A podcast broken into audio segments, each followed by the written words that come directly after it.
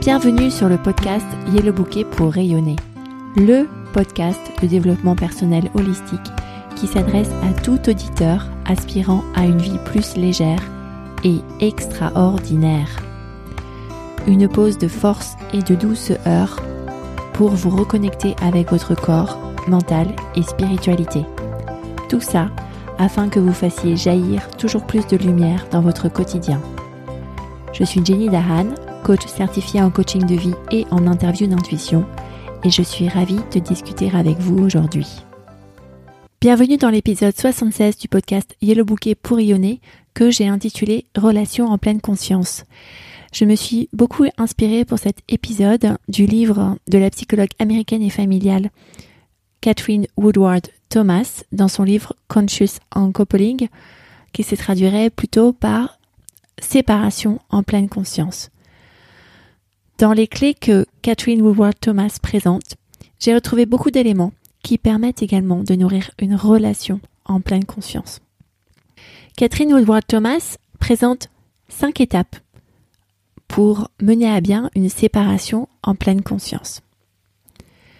La première étape, c'est l'accueil de toutes les émotions en créant ce qu'elle appelle un sanctuaire de sécurité, a sanctuary of safety. L'objectif de cette étape, c'est d'être en paix avec soi-même et d'accueillir toutes les émotions, plaisantes ou déplaisantes, que l'on ressent dans la relation.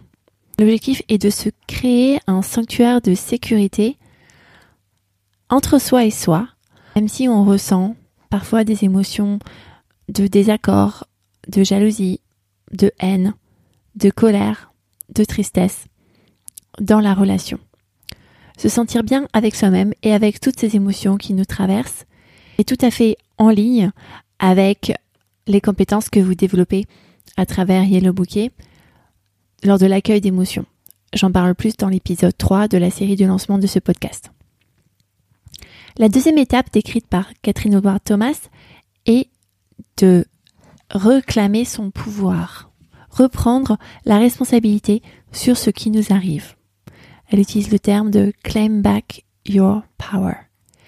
C'est-à-dire que dans une relation, on peut par défaut prendre le postulat que l'autre personne dans la relation a toujours tort, que l'autre personne a 100% de la responsabilité du malaise qui nous arrive.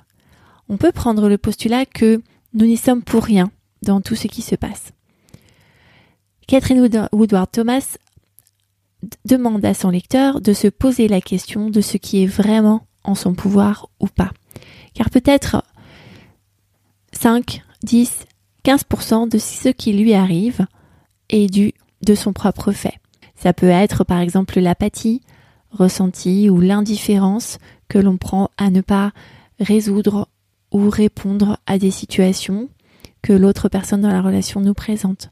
Il y a forcément des actions dont nous sommes responsables et des non-actions aussi dont nous sommes responsables. Les mettre en évidence permettent de reprendre notre responsabilité et quand on est responsable de quelque chose, la bonne nouvelle c'est qu'on peut le changer. Donc ça permet de reclamer son pouvoir. Cette étape est très similaire à ce que je fais avec mes clientes lorsque nous analysons ce qui se passe par défaut pour elles pour comprendre que ce sont des pensées qui, par défaut, entraînent des émotions, puis des actions, puis un résultat les clientes créent pour elles-mêmes dans leur expérience de vie. La troisième étape dans le livre Conscious Uncoupling, c'est de casser les schémas qui se répètent. Par exemple, on peut penser que les gens nous traitent toujours mal, que les gens sont toujours méchants avec nous, qu'on attire toujours les mauvaises personnalités autour de nous. Casser les schémas en trouvant les pensées que l'on cultive à propos de certaines situations.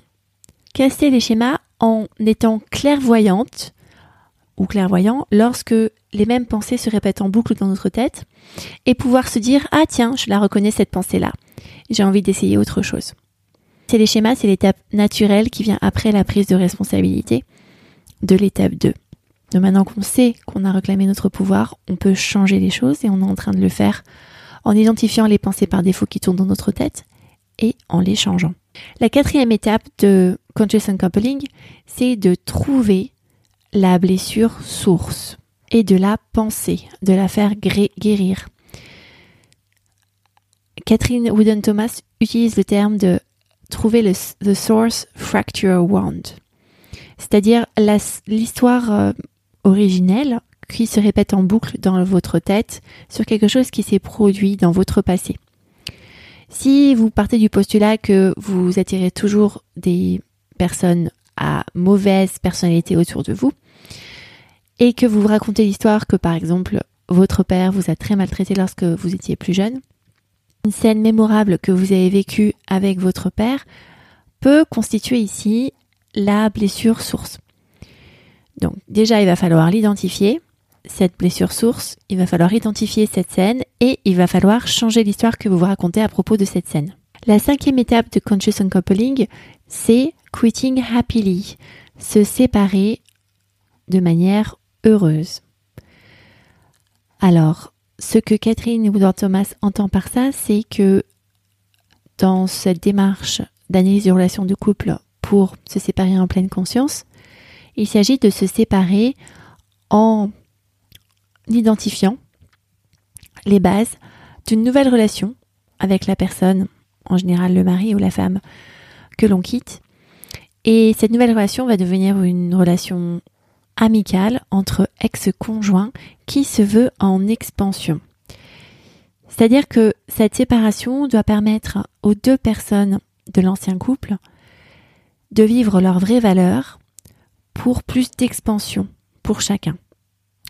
De manière pratique, ça peut par exemple consister à ce que l'une des personnes du couple puisse faire un grand voyage tout autour du monde parce qu'elle rêvait d'aller découvrir des contrées étrangères et que son ancien mari la soutienne dans ce projet, lui envoie régulièrement des messages pour lui demander comment elle se porte, tant lui-même progressant dans des projets qui lui tiennent à cœur, par exemple le début d'une nouvelle carrière ou le début d'une relation avec quelqu'un d'autre qui lui apporte d'autres éléments dont il manquait dans sa vie amoureuse. Alors passer par ces quatre premières clés, pour moi, d'accueil d'émotions, de réclamer son pouvoir, de casser les anciens schémas et de trouver la, la blessure source, marche aussi pour amener la relation amoureuse à un nouvel état d'expansion. Il ne s'agit pas forcément de se séparer, mais il peut s'agir de clôturer un chapitre dans une relation amoureuse pour en commencer un autre avec la même personne sur d'autres bases, des bases qui se veulent expansives pour les deux personnes du couple. Dans ce cas-là, posez-vous la question comment est-ce que le nouveau chapitre dans notre relation peut apporter encore plus de richesse mutuelle.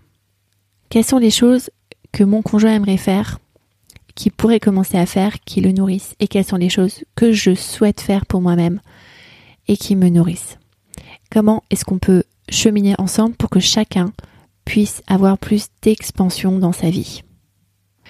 Vous trouverez ici un clin d'œil à la fin de l'épisode 75 sur comment avoir et l'idée des conversations difficiles où l'enjeu est effectivement de trouver un compromis, un win-win qui bénéficie aux deux personnes dans la conversation pour une situation future meilleure que celle du passé. En exercice pratique, je vous invite à considérer une relation amicale ou amoureuse, de préférence amoureuse, et à vous demander comment les deux personnes dans cette relation peuvent obtenir un statu quo qui soit meilleur que celui que vous vivez actuellement. Donc je vous demande de passer directement à l'étape 5. Je suis consciente que certains d'entre vous n'ont pas encore les compétences pour passer par les étapes 1, 2, 3, 4. Cependant, vous pouvez tout simplement commencer par vous poser cette question. Comment est-ce que nous deux, on peut ressortir plus fort et plus abondant si on changeait quelque chose dans notre relation? Et qu'est-ce que ce quelque chose serait? Récapitulatif, avec l'approche corps, mental et spiritualité, j'aimerais souligner ici que toute relation reste, même quand les corps sont séparés. La relation est faite des pensées que vous avez au sujet de quelqu'un. Ces pensées existent même quand vous ne vivez plus à côté de la personne ou que vous êtes séparés géographiquement de manière temporaire. Ou même quand la personne avec qui vous aviez une relation décède. À savoir que vous pouvez toujours nourrir une relation avec une personne qui n'est plus dans votre espace physique en cultivant des pensées qui vous nourrissent ou en vous souvenant de souvenirs concernant votre relation. Et vous pouvez transformer ces pensées, ces souvenirs en héritage pour continuer votre propre chemin d'expansion. Si vous avez aimé cet épisode, partagez-le, partagez-le autour de vous. C'est vraiment la meilleure manière de soutenir ce travail. Laissez un avis sur yellowbouquet.com slash avis pour que d'autres personnes puissent bénéficier de cette euh, mine d'informations et de sagesse. Et si vous souhaitez de l'aide pour développer les compétences d'accueil d'émotions, les compétences de réclamer votre pouvoir, les compétences de casser un cycle, les compétences de changer l'histoire que vous racontez à propos d'un événement et les compétences de cheminer en expansion et que vous êtes une femme qui travaille, je vous invite à rejoindre tout de suite la liste d'attente de mon programme sur yellowbouquet.com slash programme complet en un seul mot. À partir d'avril 2023, j'ouvre une cohorte groupée. Je prendrai deux personnes en coaching de groupe. Si vous souhaitez plus d'informations, n'hésitez pas à m'envoyer un message sur contact yellowbouquet.com et vous pouvez aussi écouter le feedback de clientes à l'épisode 73 de ce podcast. À très bientôt.